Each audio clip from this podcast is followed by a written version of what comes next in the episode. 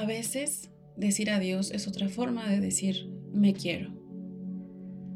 A veces decir adiós a alguien es decirte hola a ti, a ese tú que tenías olvidado por dar prioridad a los demás sobre ti mismo.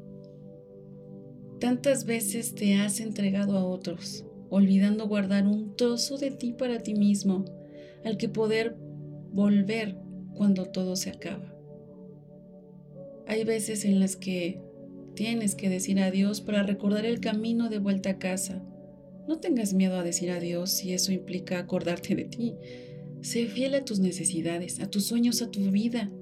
Entonces hazlo con determinación. Cierra una puerta y abre tu vida. Di adiós y aprende a decir me quiero, porque nada hace más daño que ser infiel a uno mismo.